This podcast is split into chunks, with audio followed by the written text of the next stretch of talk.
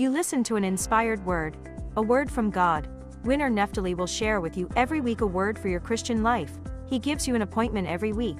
For your questions and testimonials, contacted Winner Neftali. See you soon.